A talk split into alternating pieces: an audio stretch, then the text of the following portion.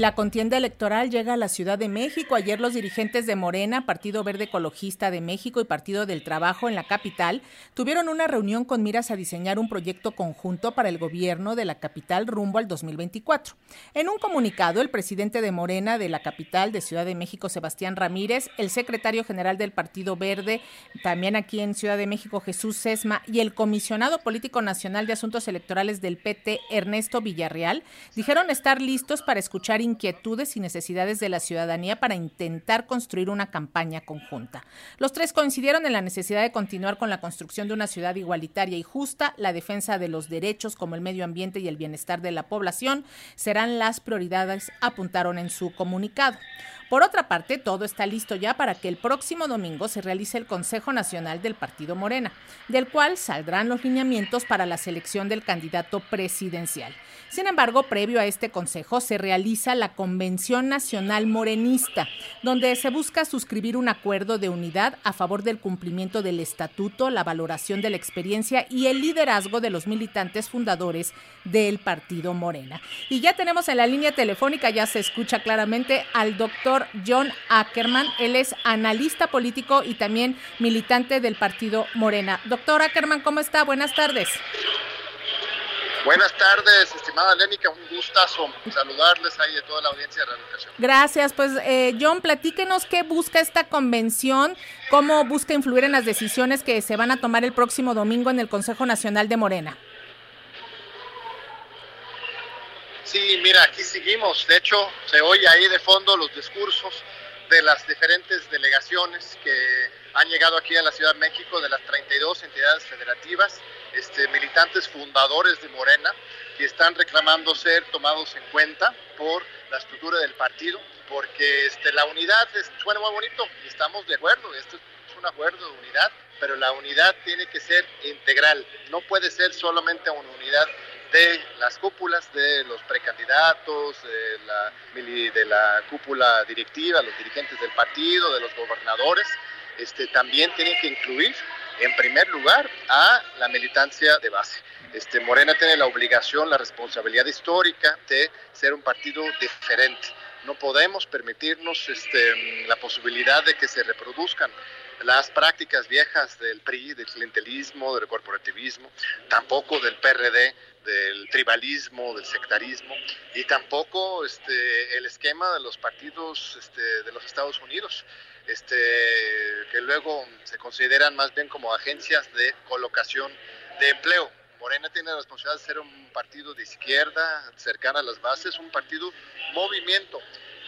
Lamentablemente pues, han ido desplazando a muchos estados los fundadores del partido y la Convención Nacional Morenista surge como una red de dignidad, de, trabajo colectivo para justamente ir empoderando y, ayudando a estos dirigentes fundadores que este, merecen, merecen su lugar dentro de este gran movimiento. No somos sectarios, no estamos buscando quedarnos con el partido. Morena tiene que ser un partido amplio, este, que represente a todo el pueblo mexicano, pero esa amplitud no debería excluir a los más congruentes y los que pusieron recursos, dinero, tiempo, esfuerzo, sudor este, desde los inicios y que han construido la izquierda mexicana y Morena. Entonces, este, pues aquí tomamos algunos acuerdos y con respecto al Consejo Nacional, pues sí, estamos pidiendo que, que haya un lugar también para los fundadores en el Consejo Nacional el domingo, que no sean solamente los de arriba, sino también los de abajo. Sí, eh, doctor, ahora que se vienen momentos de definiciones en el Partido Morena y el Consejo Nacional es muy importante,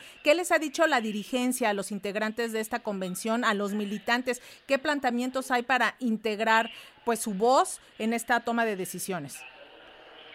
Hasta el momento nada es este, interesante.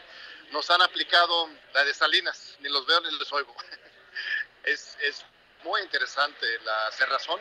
Eh, uno esperaría otra actitud. Fueron convocados hoy a este acuerdo de unidad, este Comité Ejecutivo Nacional, el presidente del Consejo Nacional, los diferentes equipos de los antiprecandidatos, eh, este, pero no asistieron y no mandaron ningún representante. Esto nos preocupa, pero no nos frena, sino todo lo contrario. Nos damos cuenta que estamos haciendo algo bien. Eso sí, estamos rompiendo un poco los patrones de, la organización política, ¿verdad? Este, la gente cree que Eh, los partidos tienen que organizarse siempre de arriba abajo, este, cada quien con su jefe político. Y aquí es un reflejo muy espontáneo desde abajo y como que no han sabido cómo reaccionar porque no reconocen eh, este, estas formas de trabajo tan democrático. Este, pero van a tener que este, abrirse, van a tener que incorporar y tomar en cuenta las bases porque pues, somos la sangre del partido, no somos este, una piedra en el zapato, unos resentidos que quieren decir. Luego, al contrario, es un gran movimiento de dignidad desde abajo y tengo la confianza que más temprano que tarde este, esa misma cúpula que se está uniendo, pues también este, verán la necesidad de unirse con su propia gente, no es otra cosa. Eh, doctor, ¿qué estrategias, viendo este panorama, se deben impulsar para lograr la unidad con miras a la presidencial, que es ahorita el objetivo primordial, y sobre todo cuando pues estamos viendo que hay diversas candidaturas fuertes y que pues podrían incluso ir por su propio camino, ¿no? Pues lo más importante es la causa, el proyecto, el encargo, más que el cargo, el nombre o este, el hashtag este, nosotros desde la Convención Nacional Morenista, desde diciembre del año pasado, ya lanzamos una propuesta, un borrador de un proyecto de gobierno de transformación, de continuidad de la transformación 2024-2030. Este, el mismo estatuto dice que los precandidatos tienen que este, asumarse, signar, firmar un proyecto único este, de transformación para poder ser considerados en la encuesta. Eso es lo importante para mantener la unidad, que no emperen los nombres, sino el proyecto y este, también la congruencia, claro, ética y la honestidad de los candidatos. Eso es muy importante, no estemos buscando los chapulines de siempre para llenar el hueco cuando hay muchos líderes de Morena y aquí están, aquí están una gran parte de ellos de todo el país. Y finalmente, doctor, ¿qué pronostica que pasará el próximo domingo y sobre todo cómo podría cambiar la ruta por la elección del candidato? Mira, veremos lo que ocurre el, domingo.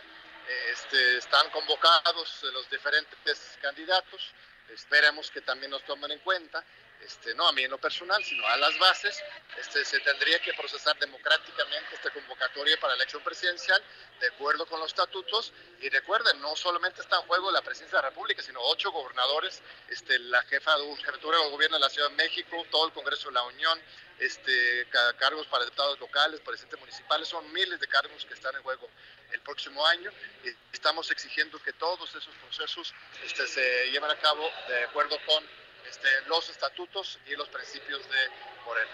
Pues le agradecemos muchísimo, doctor John Ackerman, analista político, activista de Morena, ahorita en este papel, por estos minutos con las audiencias de Radio Educación. Muchas gracias. Gracias a ti, Lanica, y a todo el equipo. Gracias. Gracias. Hasta luego.